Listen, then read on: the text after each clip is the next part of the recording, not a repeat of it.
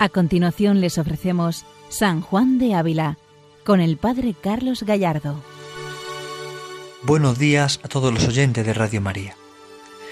Continuamos con este programa dedicado a San Juan de Ávila, doctor de la Iglesia Universal, y contemplamos el misterio de la Navidad, de la Natividad del Señor, de la mano del Santo Maestro, porque Él nos va a introducir, nos ayuda a penetrar en el misterio de la Navidad, nos ayuda a descubrir la importancia, la grandeza del amor de Dios hecho niño en un portal, hecho niño en Belén. El alma necesita recibir a este amor de los amores, recibir a Jesucristo niño. Y para ello conviene prepararse, disponerse y sobre todo quererlo concebir y parir y tratar y guardar, como dice el Santo Maestro en la carta 84. Es esta carta, la carta 84, la que vamos a comentar de alguna forma, eh, creo que en dos partes al menos, para poder profundizar un poco en lo que significa el misterio de la Navidad y cómo San Juan de Ávila lo entiende. Es una carta dirigida a una monja, por tanto es verdad que eh, va dirigida a una vocación particular, ¿no? como en la vida contemplativa, la vida consagrada. Pero todos podemos sacar de ella grandes enseñanzas. En esta carta San Juan de Ávila anima a esta monja a recibir al niño Jesús y le enseña a cómo de concebir, parir, tratar y guardar. Es preciosa la comparación que hace del concebir y del parir, del dar a luz. Como el Santo Maestro esta imagen además la usa en varios momentos, ¿no? referidos en el fondo a todos los misterios de Cristo, para explicar cómo se vive la intimidad con Él. Se vive en el corazón y se expresa fuera, en la vida, en las obras. Y lo que vamos a ver en esta carta. Es una carta sencilla, escrita por él eh, de una forma sencilla, donde, abre su corazón, donde transmite a esta religiosa cómo él vive el misterio y cómo quiere que ella lo viva. Es impresionante percibir cómo el Santo Maestro eh, nos contagia de ese amor al Señor, que él mismo vive, que él mismo transmite y predica. Por esto vamos a, con sencillez, pero cada vez con profundidad, entrar en esta carta 84, dirigida a una monja en el tiempo de Navidad. Escuchamos al Santo Maestro. Señora, hágale muy buena pro el niño nacido en el portal de Belén, y de allí en su corazón, que como nació para muchos, espero yo de él que una de muchos es vuestra merced, y que no sólo nació para ella, mas nació de ella. Pues dice él que quien quiera que hiciere la voluntad del Padre, que está en los cielos, aquel es mi hermano y hermana y mi madre. Y si alguno está esto bien, lo está las monjas, las cuales por ser vírgenes tienen más semejanza con la Virgen, que lo parió, que no otras personas. Y se huelga mucho el niño de ser concebido, nacido y envuelto y tratado de cuerpo virgen, porque él es virgen, que de él es escrito que se apacienta entre los lirios, que significan la flor de la virginidad. Y aunque vírgenes, no han de ser estériles, pues que eran malditas las estériles de, en Israel, y significaba aquella esterilidad del cuerpo a la del ánima, porque serlo en el cuerpo no es culpa ni peligro para el ánima, mas serlo en lo del ánima es causa de ser maldito de Dios, como lo fue la higuera, que por tener hojas y no fruto fue de él maldita. En este primer párrafo vemos como el Santo Maestro presenta al niño y lo presenta nacido en el portal de Belén, y cómo quiere el santo que también nazca en este corazón, en el corazón de esta monja y en el corazón de cada uno de nosotros. Que nazca en el corazón de vuestra merced, dice el santo. Y además una frase curiosa, y que no solo nació para ella, mas nació de ella. Es decir, no solamente el Señor nace para nosotros, sino que también quiere nacer de nosotros. Quiere nacer de nosotros. Es un misterio. El concebir y el parir, el dar a luz. Ahora lo veremos cómo el santo lo va explicando. Pero lo expresa así. Quiere el santo que el niño no solamente nazca para mí, sino que también nazca de mí. Nazca de mí. Es decir, que mi vida entera tiene que corresponderse con la vida del Señor. Tiene que transmitir al Señor lo que soy como soy, y en lo que hago y cómo lo vivo. Por esto dice que si todo es para todo esto, es para, para todos los cristianos, ¿cuánto más para las monjas? Que son vírgenes y son más semejantes a la Virgen María. Es decir, pone la virginidad como un valor.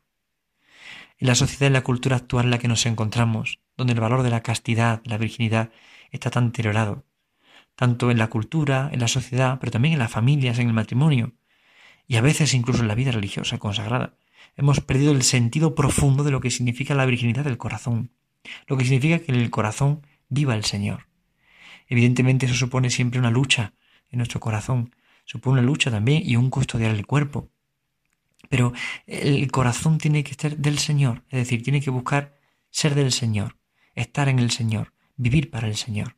Cuanto más en un corazón que ha hecho promesa, voto de castidad, voto de virginidad. Eh, la monja, según San Juan de aquí, tiene más semejanza con la Virgen María. ¿Por qué? Porque ella lo parió, no otras personas, sino María lo hizo. María Virgen fue la que dio a luz al Señor. Y Dios quiso elegir a una Virgen como madre. Eso no manifestó así el valor y la importancia de ese cuerpo y de ese corazón virgen. Y aunque vírgenes no han de ser estériles, es decir, la virginidad no es estéril para el Evangelio, no es estéril para quien ama al Señor. La virginidad nunca es estéril. La virginidad siempre produce fruto, siempre. Para el Evangelio no existe una virgen estéril. Al contrario, en María encontramos el prototipo, pero toda virginidad consagrada al Señor, toda vida de castidad da siempre fruto. Y lo podemos aplicar a toda vocación, evidentemente la vida religiosa, al sacerdocio, donde se vive una consagración especial al Señor, esa virginidad esa entrega produce siempre fruto, porque el Señor bendice esa entrega y produce hijos, hijos para Dios, hijos para Dios. La vida consagrada, la vida religiosa, cuando se entrega al Señor en oración, en sacrificio, en oblación de la propia vida, engendra hijos para Dios. Pero también en el sacerdocio se engendran hijos para Dios en los sacramentos, la confesión, la dirección espiritual, la Eucaristía. Es decir, unas vidas vírgenes para el mundo, que parecen estériles para el mundo, son vírgenes y sin embargo son totalmente fecundas. ¿Por qué? Porque producen fruto, porque dan fruto de santidad. Pero también la castidad de vida en la familia, en el matrimonio, produce fruto. ¿Por qué? Porque cuando se vive en castidad, cuando se busca realmente el orden de los afectos y del corazón, y también por supuesto del cuerpo, produce un fruto de unión, de santidad matrimonial, de fecundidad en la vida matrimonial mucho más grande que lo que nos podamos imaginar. Por eso la castidad vivida, según cada vocación, evidentemente, produce siempre un fruto, un fruto de entrega, un fruto al Señor, un fruto de que Él esté en el centro, cada uno según su estado de vida, según su vocación, que es distinta, evidentemente, pero en todos eh, podemos destacar ese valor de la pureza del corazón, que también lleva consigo la pureza del cuerpo. Evidentemente la virginidad da fruto siempre, siempre. Y San Juan de Ávila usa la imagen del Evangelio de la higuera. La higuera tiene muchas hojas, pero esas hojas no tienen fruto y por eso el Señor eh, maldice esa, higuera. Y lo encontramos en el pasaje de Marcos, Marcos 11, 13 y siguientes, como el Señor eh, condena de alguna forma o maldice a esta higuera, porque tiene hojas, pero hojas secas que no producen fruto. A veces nuestras obras apostólicas incluso son hojas, pero a veces están secas, porque el corazón no está enraizado en el Señor. Es necesario, por tanto, un corazón virginal en la vida religiosa y consagrada, que se entregue al Señor, de tal manera que sus hojas no sean hojas estériles, sino que su que dé fruto siempre, fruto de santidad.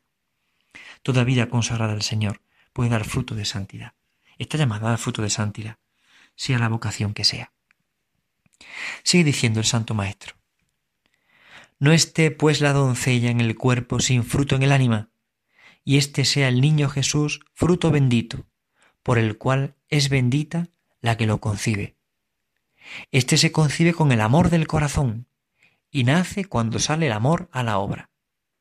Aunque alguna vez acaece lo que dice Isaías, venir los hijos hasta el parto y no haber fuerza para los parir, que es cuando uno está con sus buenos deseos y nunca se atreve a ponerlos en obra por pereza o por temor o por cualquier otra causa. Estos serán acusados y condenados en el juicio de Dios por personas que ahogaron los hijos que habían concebido, pues que nunca sacándolos a la luz de la obra es matarlos dentro del vientre. Ay de estos, que se les pasa toda la vida en deseos, y les halla la muerte sin obras, y van al lugar donde no sólo los aprovecharían los deseos que tuvieron, mas serán castigados porque no efectuaron las buenas inspiraciones tornarse han contra ellos sus propios hijos, como fueron por ellos si los sacaron a la luz. Señora, no sea ella de aquestos, mas diga como Isaías, mi alma te desea en la noche, y mi espíritu en mis entrañas, en la mañana velaré por ti. Aquí está junto deseo con obras, pues desea de noche y se levanta por la mañana, por no ser como el perezoso, del cual dice la Escritura, que se está en deseos de levantarse de su sueño y cama, de mala costumbre, para ver al Señor. Son varias ideas importantes las que también encontramos en este punto. No esté pues la doncella en el cuerpo sin fruto en el alma. ¿Por qué? Porque este niño bendito viene a su corazón para ser concebido. Y es impresionante lo que dice ahora el Santo Maestro. Este se concibe con el amor del corazón y nace cuando sale el amor a la obra. Es decir, concebimos a Jesús en el corazón por el amor, por el amor. Cuando experimentamos el amor, cuando amamos de verdad, cuando experimentamos el amor de Dios hacia nosotros y cómo nosotros queremos corresponder a ese amor, en ese misterio de amor, nace, es concebido Jesús, es concebido el niño Jesús en nosotros. Esta Navidad podemos vivir con Jesucristo si le amamos con todo el corazón, si le concebimos en el amor del corazón. Por esto necesitamos silencio, contemplación, para dejarnos cautivar por este misterio, para que se conciba en nosotros el amor. Y nace cuando sale el amor a la obra. Es decir, concebimos en este amor del corazón al Señor, pero nace Jesús al mundo, nace ese amor de Jesucristo en nuestras obras, cuando nuestras obras son obras de amor, obras de misericordia, obras de comprensión, obras de caridad, obras de Cristo en nosotros. Es impresionante como el santo usa esta imagen del concebir y el parir. Concibo en el amor al Señor en mi corazón, pero lo doy a luz con las obras. Por eso, obras son amores y no buenas razones, como dice el refrán español. Es decir, somos llamados todos, de alguna forma, a llevar adelante las obras del amor. Por tanto, concebir al Señor en el corazón implica necesariamente también darlo a luz con las obras. Por eso el cristiano que vive en el misterio de Cristo debe transmitirlo con las obras que vive. Es evidente que tenemos todos defectos, pecados, limitaciones, pero también es evidente que si concebimos en el corazón al Señor, podremos contagiarlo, podemos transmitirlo, nuestras obras tendrán sabor de Dios. Y todos los que están a nuestro alrededor, casi sin mucho ruido, perciben en nosotros algo especial. ¿Cuántas veces nos encontramos con personas que nos dicen, ay, no entiendo por qué esta persona eh, con sencillez me transmite alegría o transmite gozo o lo que hace me contagia? En el fondo esto es dar a luz. Quien vive de verdad del amor de Dios en el corazón, sin darse cuenta, y conviene que sea sin darse cuenta, da a luz en las obras este amor del Señor. Es un misterio, es un misterio, pero es así, es así. Se concibe con el amor del corazón y nace cuando sale el amor a la obra. Pero por esto pasa el Santo Maestro a algo más, a los buenos deseos. Y está bien, son buenos, es decir, es necesario que haya buenos deseos en el corazón, es necesario que estén presentes, claro que sí. Pero qué triste y qué malo es cuando nunca se atreve a ponerlos por obra, por pereza o por temor o por cualquier otra causa. Evidentemente, no basta solamente ese deseo, es necesaria también la obra de ese deseo.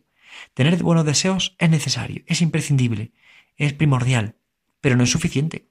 Esos buenos deseos tienen que llevarnos siempre a la obra, en su tiempo correspondiente, pero tiene que llevarnos a la obra. Es fundamental que sea así. Por esto dice el santo, hay de estos que se les pasa toda la vida en deseos y les sale la muerte sin obras. Por eso nuestra vida tiene que corresponderse y nuestra vida tiene que ser también obras de amor al Señor. Y esos buenos deseos que están en nosotros, y son buenos, tienen que ser eh, fomentados en obras y crecidos en obras y manifestados en obras. ¿Qué hay de pereza o de malas costumbres o de temor o qué otras causas puede haber que me impiden pasar de los buenos deseos a las obras? A veces no damos un paso más en las obras al amor porque tenemos muchos respetos humanos, porque nos da vergüenza hablar del Señor, nos da vergüenza transmitirlo en este contexto, en el otro, me da vergüenza hacer esto en mi casa o en mi familia, entonces me quedo con el deseo de querer hacer más de Dios, pero al final no hago más cosas del Señor porque bueno, me da vergüenza, me da miedo, me da temor, me da pavor. Hay de estos que pasan la vida en deseos y le pilla la muerte sin obras. Qué importante es que nosotros pasemos del deseo a la obra. Por eso deseemos mucho al Señor, deseemos mucho concebirlo por amor en el corazón, pero ese deseo llevémoslo adelante, apliquémoslo en nuestra vida concreta. ¿Cómo amar yo a Jesucristo en el pesebre ahora? ¿Cómo atender a esta persona o a la otra o a la otra? No hay que pensar tampoco en grandes obras así fuera de nuestras posibilidades, no, siendo realistas. Con mi mujer, con mi marido, con mis hijos, con los fieles de mi parroquia, con mis hermanas de comunidad, con este enfermo, con esta persona que sufre, con esta persona que necesita una atención especial. cómo salir de mí para atender, para escuchar, para comprender, para amar. Aquí está todo el misterio. Aquí nos tiene que sobrecoger todo el misterio.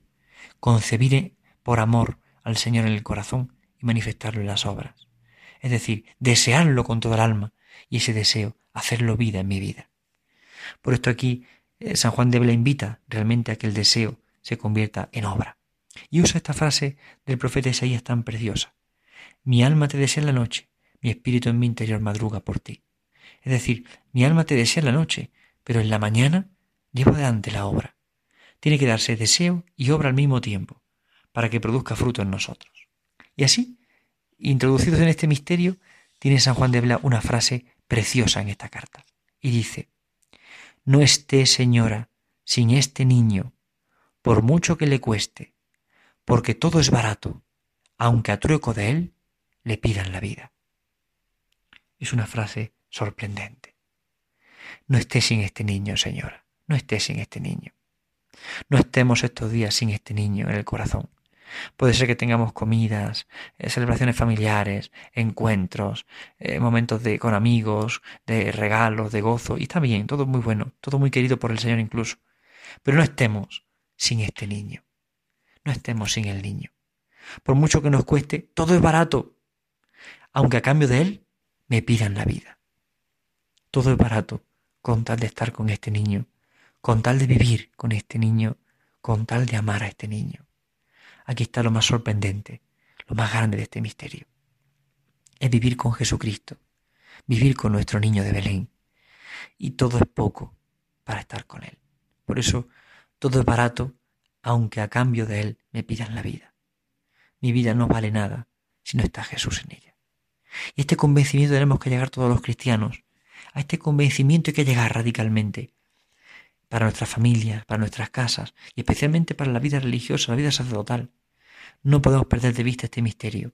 Sin este niño nuestra vida no tiene sentido. Sin este niño no comprenderemos nada, no sabremos nada, no podremos nada. Sin este niño nuestra vida pierde su sabor, pierde su color, pierde su identidad. Por eso es importante no estar sin este niño, aunque me cueste la vida, porque mi vida no vale nada si no está él. Aquí está este gran misterio. Por esto sigue diciendo el santo, y páralo no con tristeza, como Eva parió, mas con alegría, como la Virgen María. Es decir, dé a luz a este niño no con tristeza, sino con alegría, como la Virgen, con alegría. Eva está triste por el pecado.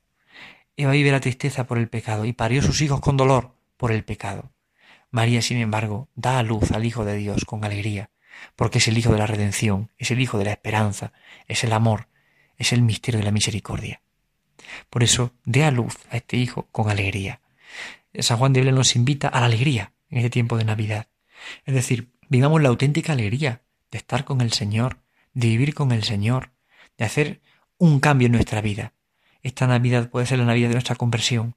Este año nuevo que comenzamos puede ser un año de conversión para nosotros. ¿Por qué? Porque está Jesús con nosotros y le damos a luz con alegría. Necesitamos vivir con alegría nuestra vocación, nuestra vida, nuestra entrega, vivir con alegría lo que somos, vivir con alegría el ser cristianos, vivir con gozo y esperanza lo que supone una vida con Jesucristo. Realmente lo que convertirá al mundo es que descubran en nosotros que vive Jesús, que vive Jesús en nuestra vida y que nuestra vida es impresionante, es alegre, es feliz cuando está Jesucristo. Eso es lo importante. Y eso es lo que contagia y cambia el corazón, cuando en nuestra vida de verdad está Jesucristo. Por eso hay que parir a Jesucristo en la alegría, como María. Es decir, vivir con gozo nuestra relación con el Señor, fomentar, favorecer esta intimidad con Jesucristo, hacer crecer en la esperanza nuestra intimidad con Jesucristo. Aquí está el gran misterio, el misterio del amor. Aquí está el gran misterio de la misericordia. Cuando uno se encuentra con Cristo, cuando uno experimenta a Jesucristo, se llena de gozo y de esperanza, y entonces contagia la alegría al mundo. María ha dado luz al gozo, a la alegría, a la esperanza. María ha dado luz al Salvador del mundo. Nosotros podemos dar a luz al Salvador del mundo, a nuestro niño de Belén, a nuestro Jesucristo, si vivimos de verdad unidos a Él. Si nuestra vida se sumerge en su misterio de amor, si nos sumergimos en Él, podemos dar la luz para el mundo, podemos ser alegría para nuestro mundo. Los cristianos no podemos vivir tristemente este tiempo, ningún tiempo, pero menos el tiempo de Navidad. Tenemos que vivirlo con mucha alegría porque vivimos con Jesús y queremos contagiar y transmitir a Jesucristo a los demás. Queremos que todos se encuentren con Él, en nuestras casas, en nuestras familias, con nuestros amigos, en nuestro ambiente, también en el trabajo. Pongamos a Jesucristo. Pongamos a este niño de Belén, que contagie, que transmita a los corazones el gozo y la esperanza de ser del Señor. Si un cristiano vive de la oración, si un cristiano vive con Jesucristo, contagiará a todos la alegría del Evangelio, contagiará a Jesucristo y hará que los corazones se enciendan en este amor. Si piensas que en tu familia o tus amigos o en tu entorno familiar o de tu comunidad aún no se vive la auténtica alegría, pon a Jesús en el centro. Favorece ese trato de intimidad con Jesucristo. Favorece esa relación de amor con Él, porque solo estando con Jesús podemos aprender a vivir de verdad el misterio de la Navidad. La Navidad es Navidad porque está Jesús. La vida es vida verdadera porque está Jesús. Y todo tiene color y sabor cuando realmente está Jesucristo con nosotros. Por eso, ¿qué importa todo si Él no está? Lo demás todo pasa. Él es el importante. Y si Él está en el centro, toda la vida entera tiene un calor y un sabor distinto.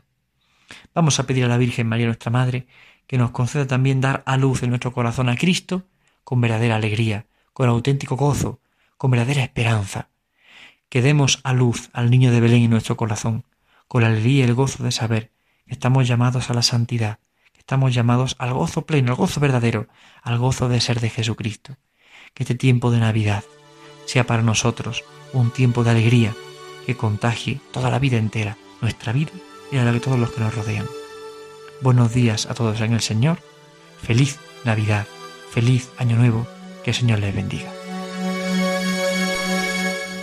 Han escuchado San Juan de Ávila dirigido por el padre Carlos Gallardo.